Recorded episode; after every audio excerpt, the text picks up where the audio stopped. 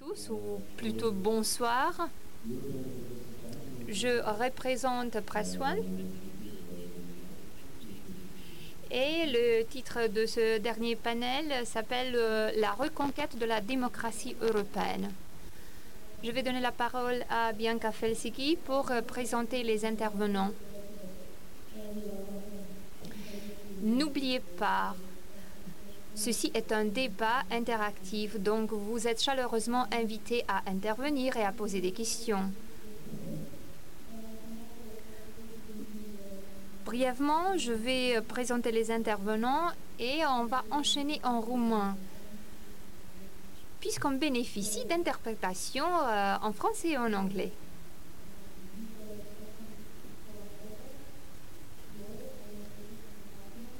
Ici présent, Monsieur euh, Peter Eckstein-Kovac, activiste dans les questions écologiques. Ensuite, euh, Alexandre Matkovic, qui vient de la Serbie et qui euh, recherche les aspects économiques, activiste toujours, et chercheur à l'Université Humboldt de Berlin.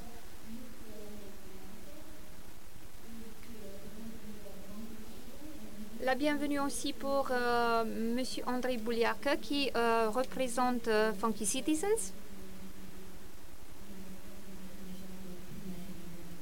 Il coordonne des outils pour les jeunes pour qu'ils puissent comprendre la démocratie.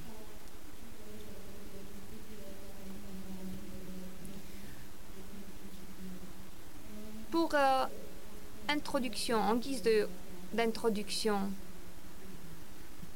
quelle définition pour la démocratie dans la forme actuelle? Il y a des voix qui se concentrent sur les problèmes économiques et euh, sur le fait que euh, l'économie euh, a connu une, très faible, une très faible augmentation. On parle aussi des mesures d'austérité pendant la crise. Donc, quelle est votre vision sur la démocratie? Je doute que la démocratie traverse une crise en Roumanie. Je pense qu'il y a des pays qui traversent une crise encore plus accrue, comme la Hongrie par exemple. Je suis avocat, donc euh, fini avec la politique. Depuis les années 1990, euh, j'ai participé à, à l'élaboration de la Constitution. J'ai fait partie du groupe de travail euh, qui a rédigé euh, la Constitution. J'ai été aussi parlementaire euh, et j'ai vécu des choses horribles. J'ai assisté à la minériade à Bucarest. J'ai aussi été le témoin de coups d'État. Et quand même, j'ai pu assister à une évolution, euh, à une progression de la démocratie euh, en Roumanie.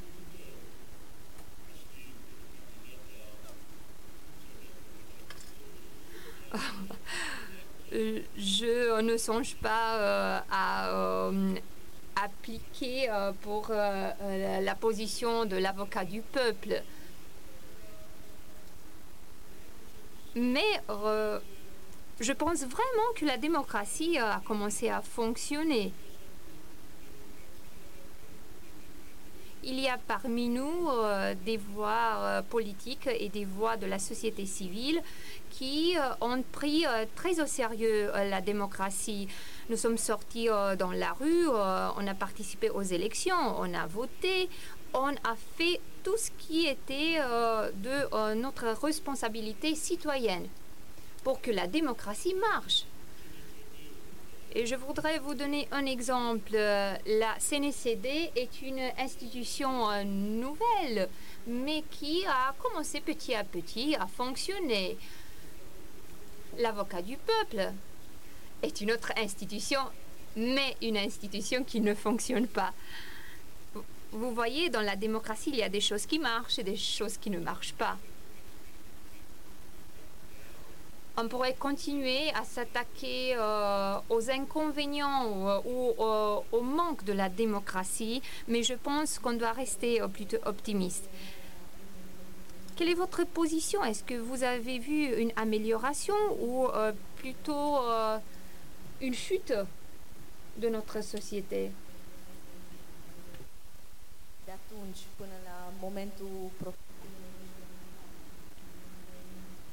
Vous avez vu l'histoire se dérouler face à vos yeux, les années 80, les minériades, et ensuite la question de Rochia Montane.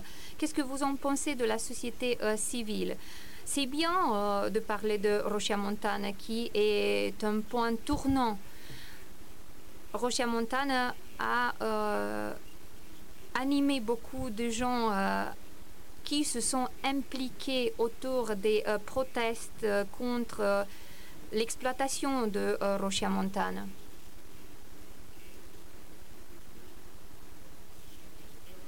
À mes connaissances, cet essor de la société civile s'est maintenu par, par la capacité d'attirer toujours des gens et de les impliquer dans les projets civiques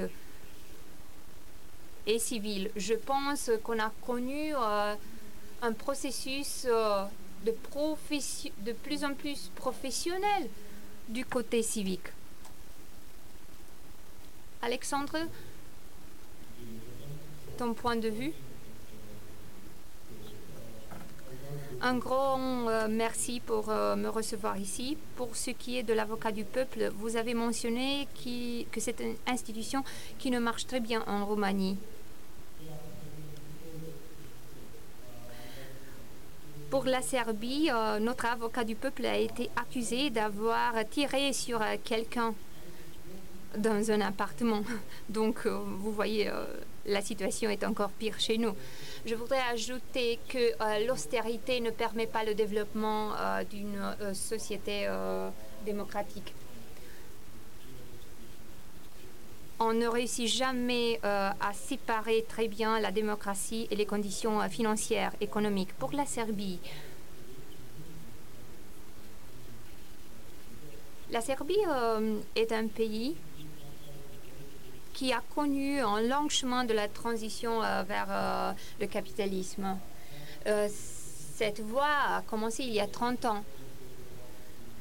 Ma génération a connu une période de la transition, une préhistoire de la transition, pour ainsi dire. Je pense que la société contemporaine est beaucoup est assez différente face à la société d'il y a 30 ans. Et cette tendance vers le changement est assez accrue. En Serbie, on parle d'une autre crise, une crise qui se retrouve aussi en Europe et aux Amériques. C'est la dette des corporations. Democracy, I think that basically uh, we're have Je pense que l'avenir apportera encore plus, davantage de problèmes. Et parmi ces problèmes, le suivant, si on désire une voie, une voie progressive vers la démocratie, il faut il faut être conscient du besoin de mettre de la pression sur le Parlement. Dans le passé, les travailleurs avaient cette, cette charge, cette tâche de mettre de la pression sur les parlementaires. C'était là le levier de la démocratie il y a quelques années. Après les années 90, après la chute du communisme, la résistance face à ce qui se passait a disparu. Il n'y avait plus de résistance face à la face à l'austérité ou face au capitalisme. Pour moi, les élections européennes ont représenté un symptôme du mal de notre société. the M25 on peut voir que euh, le CPD de l'Allemagne a enregistré une chute et que euh, les, euh, les votes, les voix des citoyens se sont beaucoup polarisés. C'est un manichéisme qui va amener nulle part. La pression sur le Parlement européen sera par exemple euh, la question des euh, gens, question adressée au Parlement. Vous allez faire quoi de nos argents? Je pense qu'on se dirige vers euh, une démocratie malsaine. Je pense qu'on doit appuyer, soutenir les changements, le changement, mais je pense que la source du changement ne soit pas nécessairement dirigée par le Parlement. Je pense que les partis euh, historiques ne reflètent plus les besoins sociaux. Comment peut-on euh, faire de, la politique sans avoir accès au pouvoir décisionnel?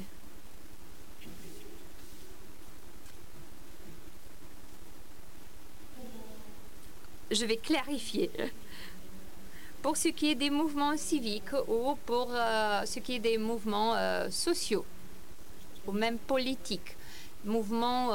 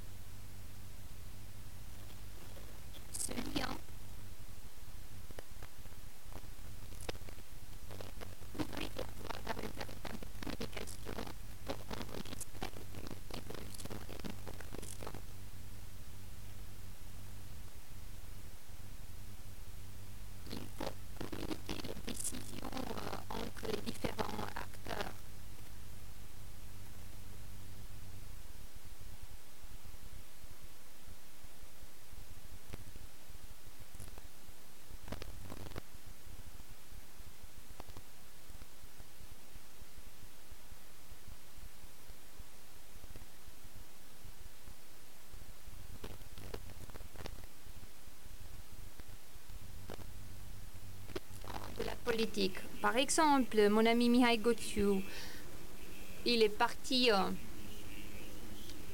de euh, proteste de la rue et il est devenu ensuite sénateur. Donc pour ce qui est de la relation entre la société civique et le Parlement et les citoyens et, le Parlement, donc la situation euh, est assez compliquée et assez tortueuse il y a quelques mouvements qui euh, essaient d'intimider l'activité euh, des sociétés civiles. Il y a au sein du Parlement plusieurs propositions législatives qui paraissent plutôt des initiatives personnelles des parlementaires. je pourrais citer un exemple négatif, l'exemple de l'Hongrie. Euh, et euh, je parle de la campagne contre M. Soros. Les organisations euh, civiques et les médias constituent des voix qui caractérisent la démocratie. Oui, je, je, je, voulais vous posez cette question. Qu'est-ce que vous comprenez par euh, une société civile euh, Je vais en revenir. Pour moi, la différence, la grande bataille pour la démocratie, pour la Roumanie aussi, est la suivante. Les euh, tendances à la Solvini ou à Madame Le Pen, les tendances spécifiques, particulières comme celle-ci, trouvent parfois des alliés, même en Roumanie. Donc euh, ces tendances extrêmes En Roumanie, par exemple, le parti euh, majoritaire, euh, le parti socialiste, social-démocrate, était lié à de tels mouvements extrêmes. Aujourd'hui, la société civile de Roumanie a été très active. Elle s'est impliquée beaucoup. Je pense que la plupart des politiques n'ont pas cru dans cette démarche libérale. Les partis euh, nouveaux qui apparaissent sont très liés aux organisations civiques et euh, j'apprécie beaucoup ces partis nouveaux. Mais pour euh, l'Hongrie, vous avez dit que cela ne marche pas. Nemtoudom répond euh, l'intervenant, c'est-à-dire euh, je ne sais pas. C'est un phénomène assez complexe. On n'a pas le temps d'entrer dans les, les, détails. Mais je voudrais quand même que vous parliez de la présence aux élections europarlementaires. C'était une présence record. Vous avez raison, la société civile a réussi à mobiliser euh, la population urbaine, la population plus éduquée. Et euh, tout le monde euh, a été très conscient de la cible, de l'enjeu de ces élections, même si l'enjeu n'a pas toujours été visible.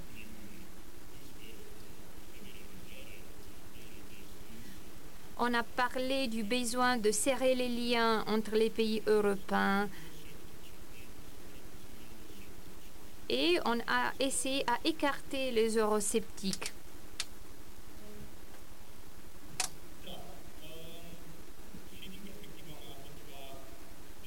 À mon avis, euh, ce qui s'est passé aux élections euh, du Parlement européen euh, a été un phénomène très intéressant.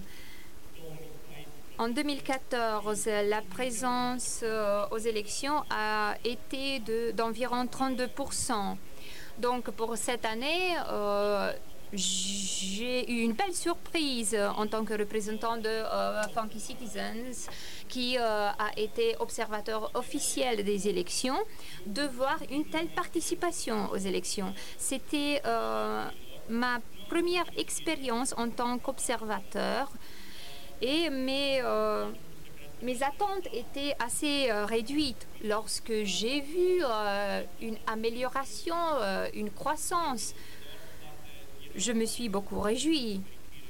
J'étais très heureux de voir que le monde sorte de chez soi et qu'elle aille voter. De l'autre part, je me suis attristée, ce qui ne me caractérise pas parce que je suis jeune et optimiste.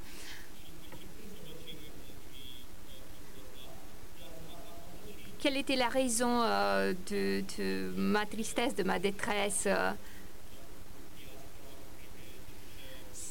J'ai suivi de près euh, ce qui s'est passé dans ce qui s'est passé avec le diaspora je me sentais euh, inutile euh, en voyant leur situation. Ils n'ont pas eu l'occasion de voter. J'aurais voulu leur euh, donner des conseils, les conseiller pour qu'ils sachent où voter et comment réussir à voter. C'est un problème qui se perpétue et je pense que dans cette direction-là, il faut y avoir un changement pour que davantage de gens puissent voter la situation euh, au diaspora n'a pas été unique parce qu'il y avait aussi des problèmes ici en Roumanie, des gens qui n'ont pas réussi à voter à cause des queues.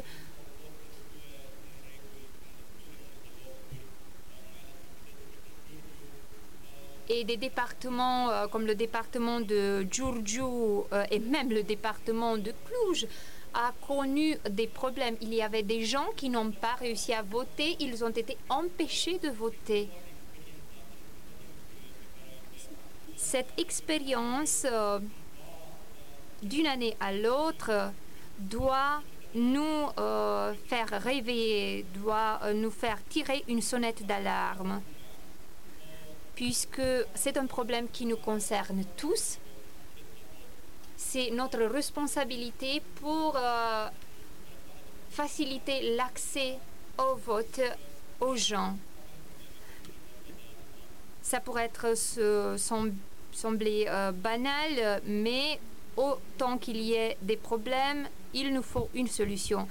Pour ce qui est euh, du diaspora, je pense qu'on a besoin euh, d'autres outils euh, techniques plus performants. On est arrivé au point où je voudrais vous poser la question suivante. Est-ce que la technologie touche la démocratie? On a l'exemple de Cambridge Elita au, Grande-Bretagne et il y a aussi euh, un autre exemple aux États-Unis. Il s'agit de Big euh, Data qui a été utilisé pour influencer le vote des gens. Est-ce qu'il s'agit d'un péril pour le vote universel?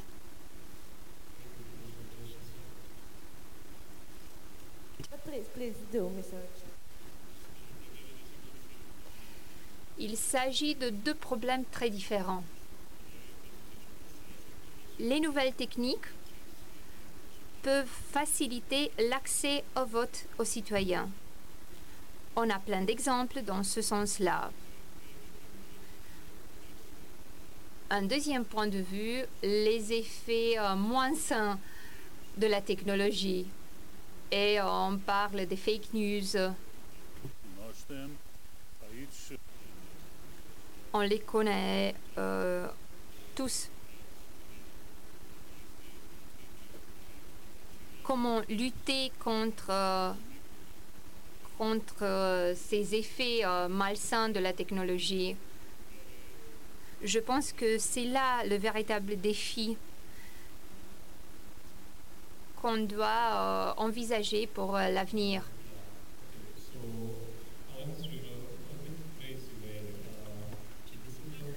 Je vais essayer de fournir euh, une réponse euh, assez bizarre. La technologie tient beaucoup à des aspects qu'on a déjà euh, adressés aujourd'hui. Vous avez parlé du concept de la démocratie illibérale, comme par exemple le forum de Davos, où on parle d'une quatrième révolution industrielle et d'autres aspects pareils. Bah, je, m'imagine euh, des gens euh, très euh, très développés d'un point de vue intellectuel qui parlent de l'avenir scientifique technique. Si on parle de euh, Google, Twitter, euh, Apple, les, les quatre géants du marché qui euh, ont monopolisé le marché, on voit qu'ils s'occupent tous quatre du comportement des gens. Ils paient une grande attention au comportement des gens.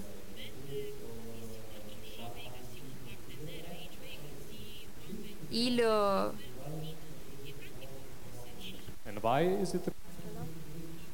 donc euh, ces quatre géants essayent de monopoliser la technologie et de diriger les gens euh, pour leurs décisions, de leur dire voilà, c'est comme ça que tu trouves un partenaire et ainsi de suite. On voit aux États-Unis des gens qui mènent une vie très riche, qui effectivement canalisent tout l'argent des gouvernements. Ensuite, on a la Chine où euh, l'on produit euh, euh, les puces pour les ordinateurs, pour les smartphones, pour les téléphones intelligents. Et ces puces-là sont utilisées pour, la pour, la pour le fonctionnement de tous les processus. Comment on est arrivé à cette situation? Eh bien, en monopolisant et en canalisant les dépenses des salaires. Regardons un peu euh, l'industrie automobile. En Serbie, on produit les Fiat ici. Euh, il y avait un hôpital à côté d'une usine Fiat.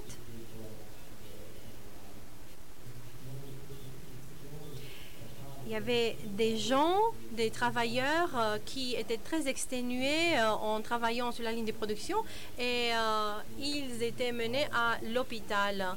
Et ils ont commencé à détruire les automobiles parce que leur voix n'était pas entendue. C'était une façon de protester il faut être conscient que tout objet qui se trouve dans cette pièce même est un euh, objet qui euh, euh, s'est produit suite à ce monopole, cette monopolisation de la production.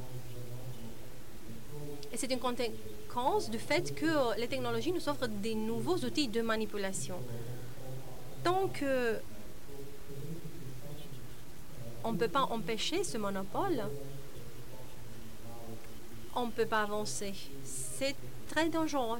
On vit une situation très dangereuse. Il y en a d'aucuns qui pensent que oui, la technologie pourrait être une solution pour la crise. Non, moi je pense qu'on va traverser une nouvelle crise et je ne pense pas que Facebook ou Google vont nous aider là, dans cette situation-là. Non, ils ne vont pas nous aider parce que eux, ils n'agissent pas pour nous aider. Eux veulent juste cumuler du profit, c'est tout. La démocratie illibérale est centrée sur l'économie et sur la façon dont fonctionne l'économie. C'est une euphémisme finalement de dire euh, la démocratie illibérale.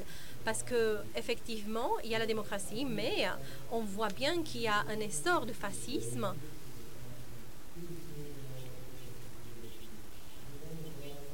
C'est-à-dire, tu travailles, euh, tu vas encaisser ton salaire, tu vas empocher ton salaire, euh, tu vas bénéficier de la Sécu. Mais on peut se demander euh, qui a été le dernier à se réjouir de l'éducation gratuite, l'éducation publique gratuite? Ça, c'est passé il y a 20 ans. Entre-temps, euh, moi, je dois payer pour euh, la sécurité sociale, pour euh, l'accès aux soins. Et entre-temps, moi, je vis une situation où je suis le sujet, la victime de la démocratie libérale. Pensons aux nouvelles qui nous parviennent de Serbie ces derniers jours, de la part qui porte sur une organisation d'extrême droite.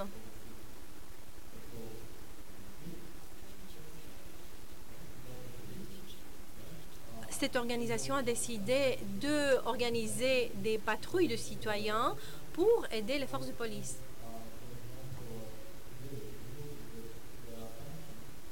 Aujourd'hui même, je lisais que la pension n'a pas de fondement, n'a pas de raison logique, n'a pas de raison d'être.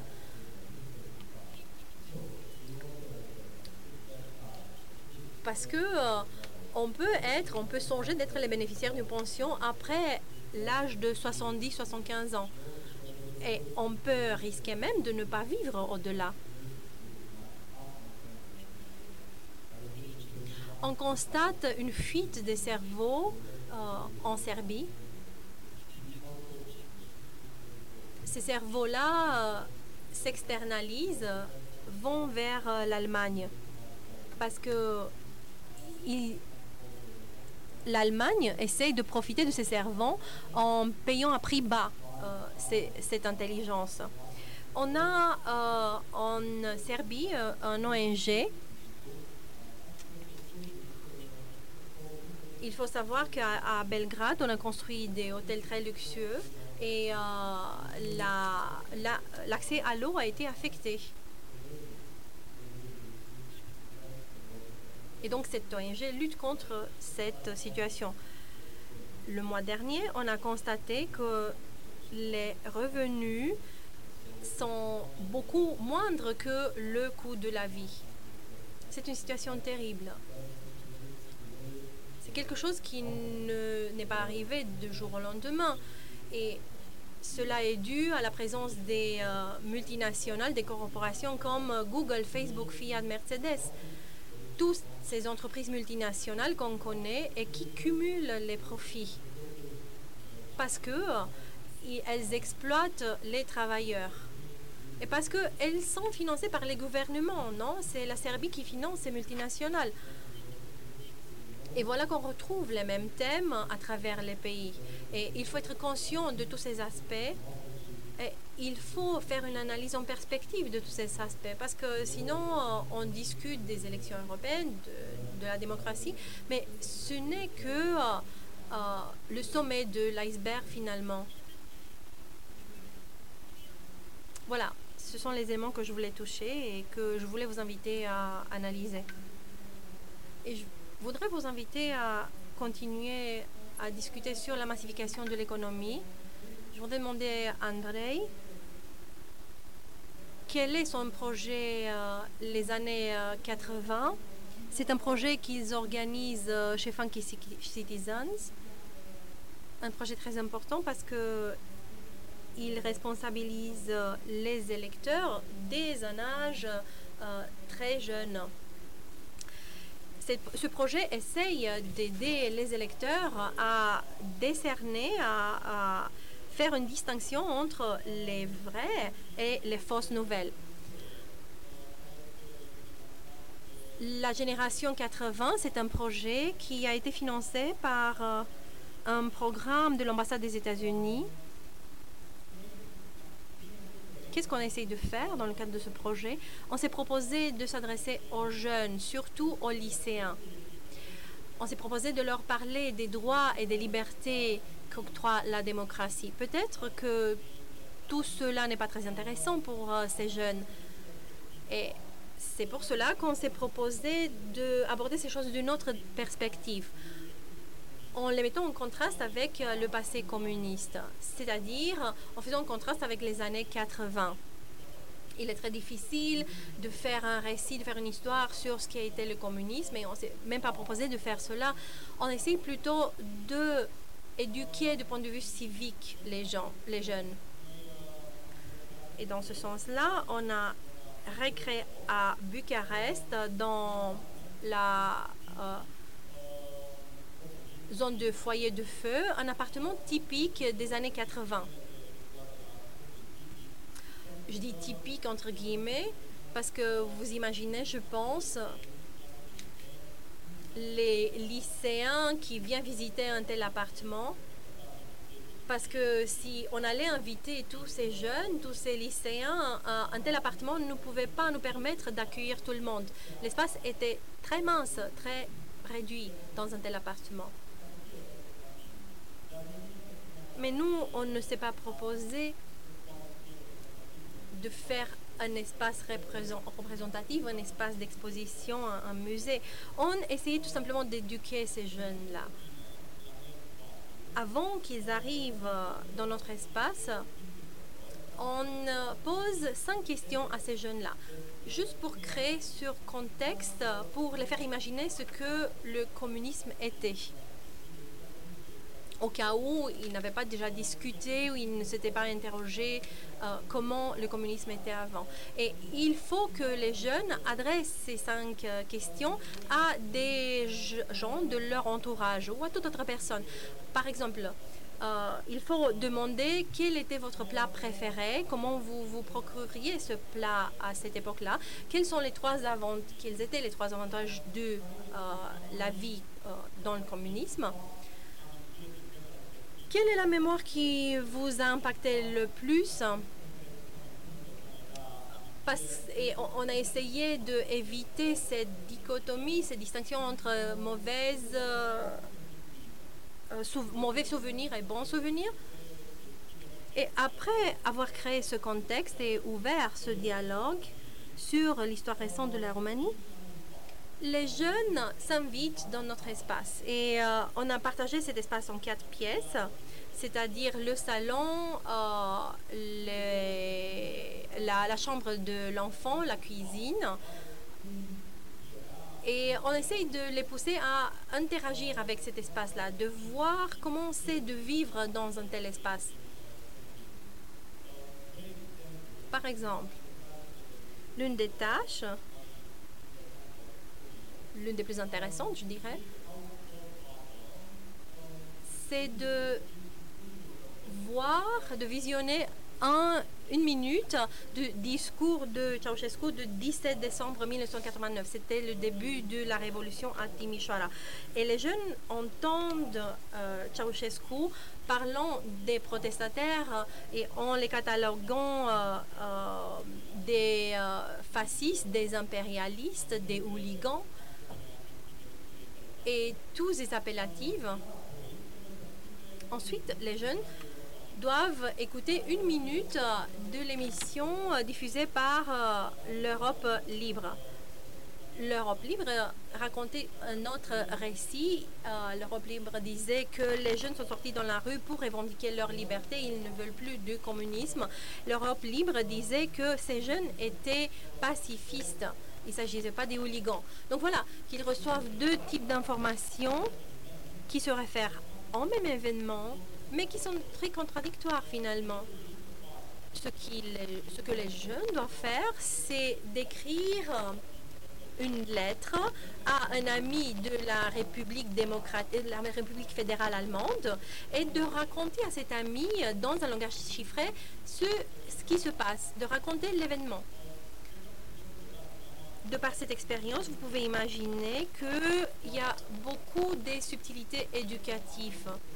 Parce que les jeunes apprennent comme ça ce que c'était la censure, ce que le, le fait qu'il n'y avait pas de correspondance avec euh, l'Occident, le fait qu'il y avait une sécurité des services de renseignement qui surveillaient la population. Et il y a des tâches comme ça qui sont attachées euh, à chaque pièce et euh, en traversant, en exécutant ces tâches, il faut prendre des décisions morales. À la fin, on lance un débat libre et on leur demande comment c'était de vivre dans un tel espace pendant une heure et demie et comment c'était de passer une telle expérience, de vivre une telle expérience? Comment ils ont vécu euh, la transgression de leurs droits? On leur demande d'imaginer que quelqu'un, hein, de nos jours, irait leur euh, message privé de WhatsApp ou Facebook. Et voilà qu'on arrive à une conclusion très intéressante. Parce que les jeunes commencent à réaliser quelque chose, à se rendre compte pourquoi il est très important de protéger, de lutter pour leurs droits démocratiques. Pourquoi il est très important de participer activement euh, dans la vie civile, de savoir qui sont tes représentants, de savoir pour qui voter, pourquoi? On essaie de les guider vers des plateformes euh, pour l'éducation civique dont on dispose. Par exemple, on a créé euh, la constitution roumaine, on l'a rendue en image. C'est un projet très intéressant. J'ai même un exemplaire, un exemplaire chez moi, si vous voulez euh, le consulter. On essaie donc de, de éveiller l'intérêt pour ces jeunes, de les éduquer. Combien de jeunes ont bénéficié de ce projet? Jusque-là, je pense qu'il y a eu 350 jeunes qui ont visité euh, l'appartement des années 80. On espère d'avoir un, public encore plus grand. Le projet se déroule jusqu'au mois d'août. Mais tout le monde est bienvenu. Si vous passez par Bucarest, si vous voulez voir et vous souvenir comment c'était de vivre à cette époque-là, soyez les bienvenus. On a euh, reçu la visite d'autres gens et je pense que c'est intéressant pour tout le monde. On a même pensé à renommer le projet. J'ai vécu moi-même cela parce que c'est très intéressant de voir les réactions des gens qui ont vécu à cette époque-là. Et voilà, dès qu'ils se confrontent euh, à ce passé-là qu'ils ont vécu, ils disent Ah, mais moi aussi j'ai vécu ça, moi aussi j'ai eu ça. Je pense qu'avec des initiatives comme ça, on réussit à faire le nôtre, euh, l'exercice euh, démocratique, qui se confronte à des problèmes? Et c'est à ce sujet-là que je voulais m'attaquer. Ce qui s'est passé euh, pendant les élections européennes ces derniers temps, le, mois dernier, c'était que ces élections ont eu un impact très important sur les grandes villes. Mais moi, je me demande comment faire de transférer cet impact, cet intérêt pour les élections européennes du, des le monde rural. Le monde rural est dominé, on sait bien, par le monde politique. En village, le maire a le pouvoir, peut-être le prêtre et euh, les enseignants. Et il est très difficile d'apporter de nouvelles idées et de contre, d'aller à l'encontre de ces idées, de ces influences. Mais je vois, même à la campagne, des, des gens qui vivent de l'agriculture. On ne parle plus des paysans, on parle des fermiers désormais. Et ces fermiers ont une position très forte euh, pour la communauté parce qu'ils sont vus comme euh, des gens euh, avec des réussites. Et maintenant, les partis politiques essayent de les intéresser, de... Et ce mouvement-là pourrait être une nouvelle tendance. Et ces fermiers-là, avec un statut à part, pourraient avoir un mot à dire pour l'avenir. Jusque là, on nous a dit, ah ben, vous savez, en Moldavie, la campagne a toujours voté à la gauche. Mais quand on se rend là-bas, on constate que non, tout le monde ne vote pas à gauche. Et les gens ne sont pas si arriérés et tellement influençables. Merci. Merci. S'il y a des questions euh, pour nos invités.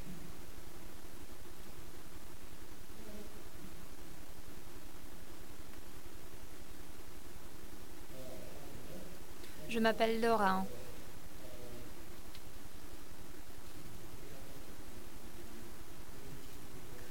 pour ce qui est euh, du sujet où et quand on est écouté, euh, je suis pour la critique de ce qui se passait euh, avant 1999. Mais aujourd'hui, est-ce qu'on a toujours l'impression que Google, que Facebook nous surveillent à travers nos portables? C'est faux et dangereux en même temps.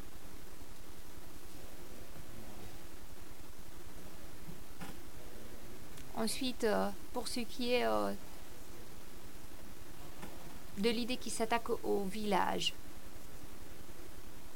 je suis très sensible face à la manière euh, dans laquelle on a approché la question. Il y a beaucoup de champs moi je, dirais la majorité des gens expriment leur propre intérêt.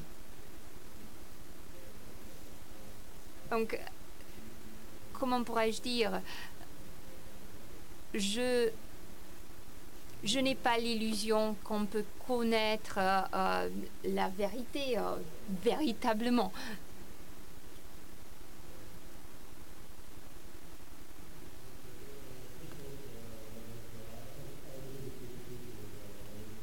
Je suis complètement d'accord avec toi.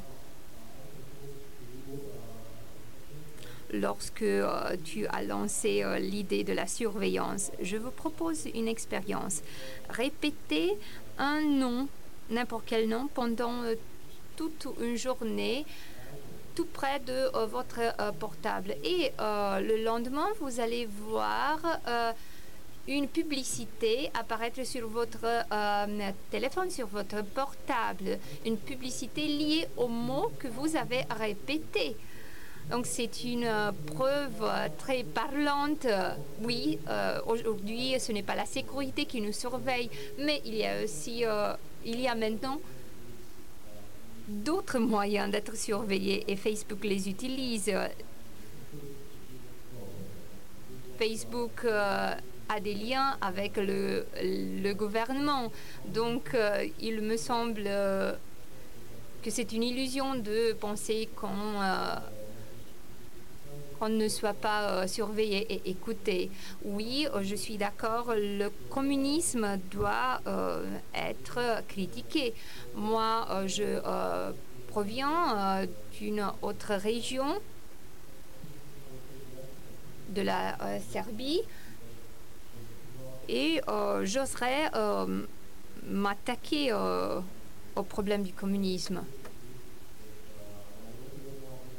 Chez moi, on critique le communisme aussi, mais tout d'abord dans les questions euh, plus pratiques, comme par exemple la surveillance euh, des gens. En fin de compte, euh, je pense que c'est ça qui, qui pèse beaucoup. Je vais essayer de répondre en anglais. Ce serait plus facile pour tout le monde. Pour ce qui est de la critique du communisme, je voudrais lancer une phrase très claire. On ne critique pas le communisme dans, dans son aspect euh, théorique par notre projet. Notre but est de euh, présenter la période communiste dans une manière objective, quoique nous, en tant qu'être humain, on est toujours subjectif quand même, on essaie de vous proposer euh, une vision objective de la vie euh, pendant le communisme à travers euh, notre projet. C'est peut-être une excuse pour lancer le débat sur la démocratie et pour lancer un dialogue avec les gens en essayant de faire renaître notre passé. Parce qu'en Roumanie, on parle assez peu du communisme. On apprend beaucoup sur la Constitution, on apprend euh, des choses sur la Constitution communiste, mais euh, ensuite euh, on apprend quelques détails sur Ceausescu et sur Gheorghe Odej, mais d'habitude on présente ces sujets vers la fin de l'année scolaire, juste avant l'examen de baccalauréat, le plus important examen de la vie de lycéen. Donc euh, on traite les choses d'une manière euh, trop superficielle vers la fin de l'année. Nous, on ne sait pas euh, de poser un regard général sur le communiste. C'est à cause de cela que notre projet porte le nom projet des années 80, puisqu'il est très difficile d'avoir une vision uniforme sur euh, le communisme. Voire, euh, oui, c'est vrai, euh, le communisme a eu ses points forts.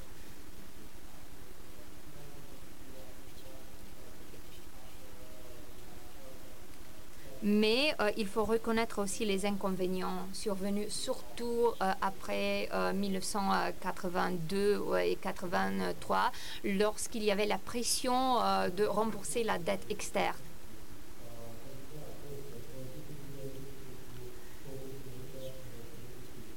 Un commentaire tout bref, par exemple, dans les années 50, quelle était l'alternative? La gare de fer, si je me souviens, euh, si je me souviens bien. je pense qu'on a euh, un héritage plutôt staliniste.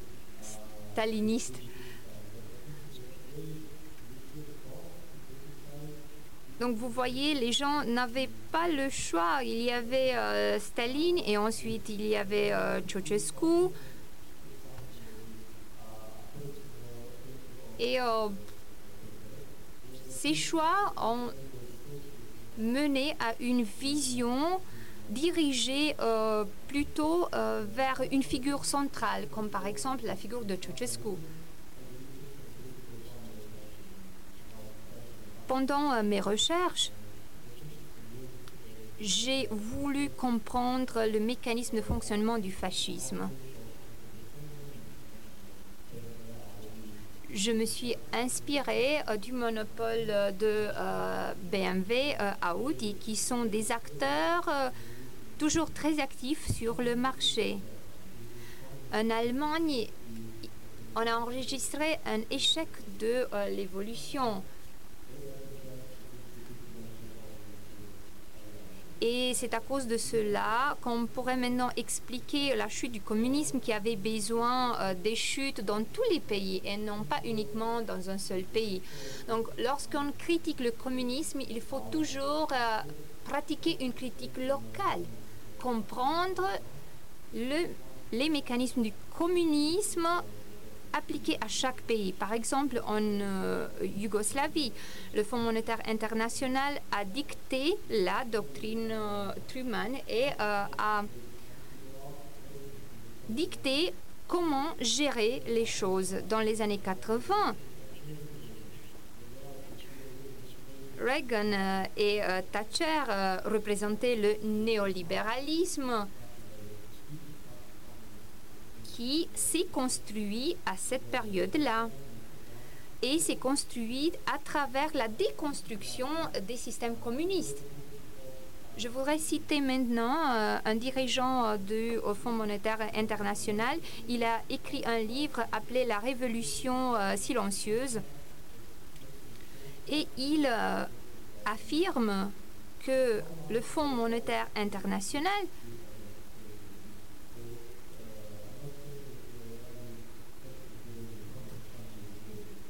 that, and uh, I think it should be criticized, but the other side should be criticized as well, and that are basic.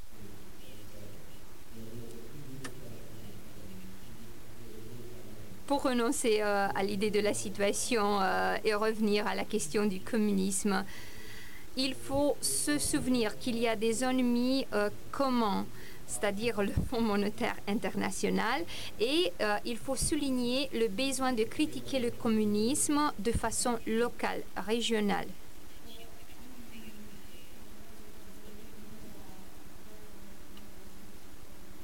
Je me suis mal exprimée au moment où j'ai dit que dans le paysage euh, rural,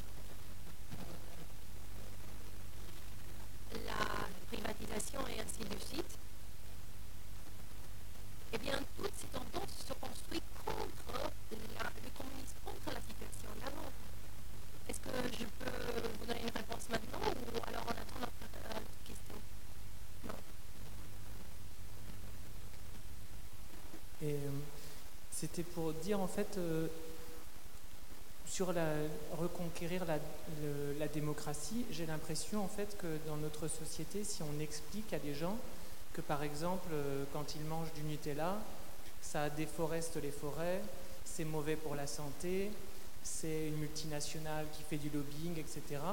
Les gens, même s'ils ont toutes les informations, ils vont dire oui mais j'aime bien le Nutella. Ou non, j'ai cru comprendre que Nutella, il faisait quand même attention. Ou alors on va dire, votre vêtement, il est fabriqué dans une usine avec des gens qui euh, ont des problèmes aux poumons parce qu'on fait jeter du sable sur les jeans pour faire des taches plus claires. Ils meurent, ils- etc. Ou il y a des camps de travaux forcés en Chine. Et les gens ils disent, oui, mais j'ai pas beaucoup d'argent, donc euh, j'achète le pantalon. Et du coup, je me pose la question si l'information, elle sert à quelque chose, ou y a un moment, il faut travailler sur l'émotion et, à- comment. J'ai l'impression qu'il y, a un comportement qui est comme un comportement euh, d'alcoolique ou de, de, de drogué qui ne peut plus à un moment se sevrer de quelque chose, et même s'il a l'information que ça lui fait du mal et que ça fait du mal autour d'eux.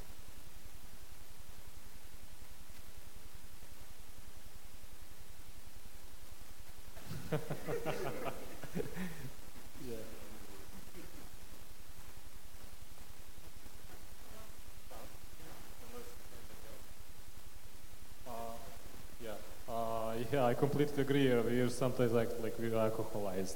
Oui, je, je suis tout à fait d'accord. Des fois, on est comme des alcooliques. Et euh, en fait, cette idée de- d'Europe euh, euh, arrive à alcooliser un, continent entier.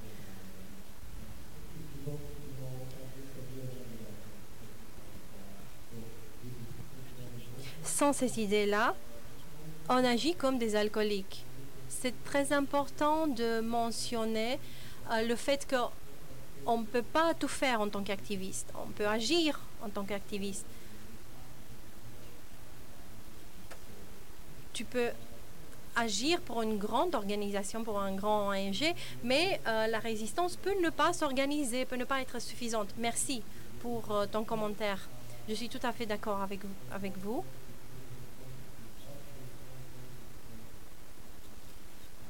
je voulais rappeler que on ne peut pas parler du communisme comme d'une chose abstraite. On ne peut pas mettre un signe d'égalité entre ce qui existait dans le communisme et la situation d'aujourd'hui.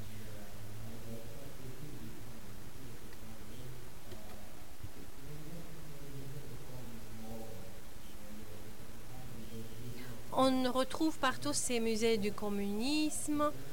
On a en Hongrie même le musée du- de la terreur. Il y, a, il y en a un en Roumanie, il y en a un à Berlin, en Allemagne. Le musée de la République démocratique allemande, où les gens peuvent jouer un jeu sur l'économie planifiée. À chaque fois que tu joues ce jeu-là, tu es perdant qu'est-ce que je veux dire par là? Oui, ces musées ont une raison d'exister. Mais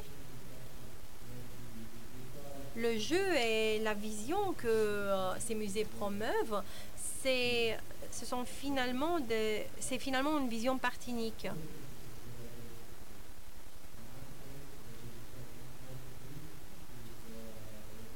qu'est-ce que je voulais ajouter? Quelque chose de plus concret? Quand on parle du communisme, j'aime bien faire une comparaison entre le communisme et euh, le monde d'aujourd'hui. Parce que aujourd'hui, on a perdu ce qu'on a gagné dans ces temps-là, dans ce temps communiste, du point de vue social.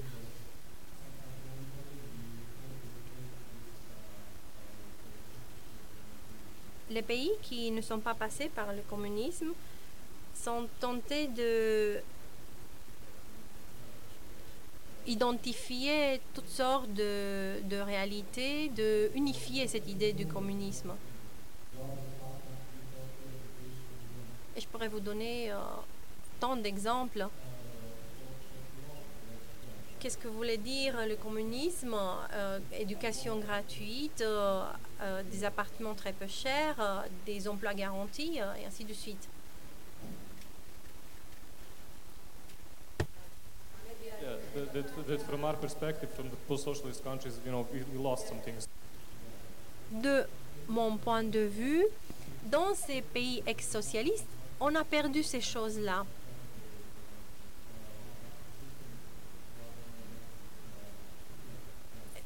Cela me revient à dire finalement que la démocratie n'est pas équivalente, ne, peut pas être euh, l'équivalent, ou ne peut être, peut ne pas être incompatible avec euh, un système monopartinique.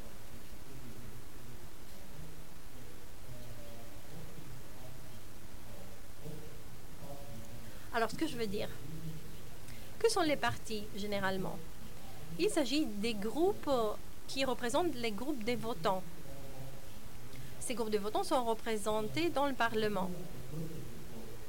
Du point de vue historique, on parle de la démocratie et du système pluripartinique, c'est une idée qui ne porte pas sur les femmes, par exemple, qui n'intègre pas les femmes parce que euh, temps anciens, les femmes n'avaient pas le droit de vote. Le fait que les ouvriers les femmes peuvent voter, c'est euh, le résultat d'une lutte qui a été, gagnée, une lutte toute récente. Mais pensons au Parlement britannique, euh, où il n'y a juste des aristocrates qui peuvent euh, voter.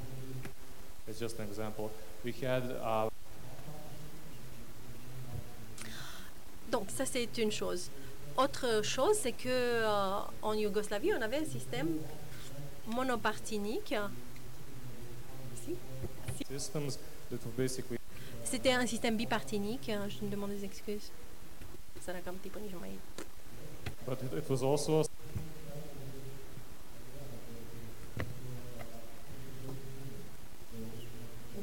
Alors, n'oublions pas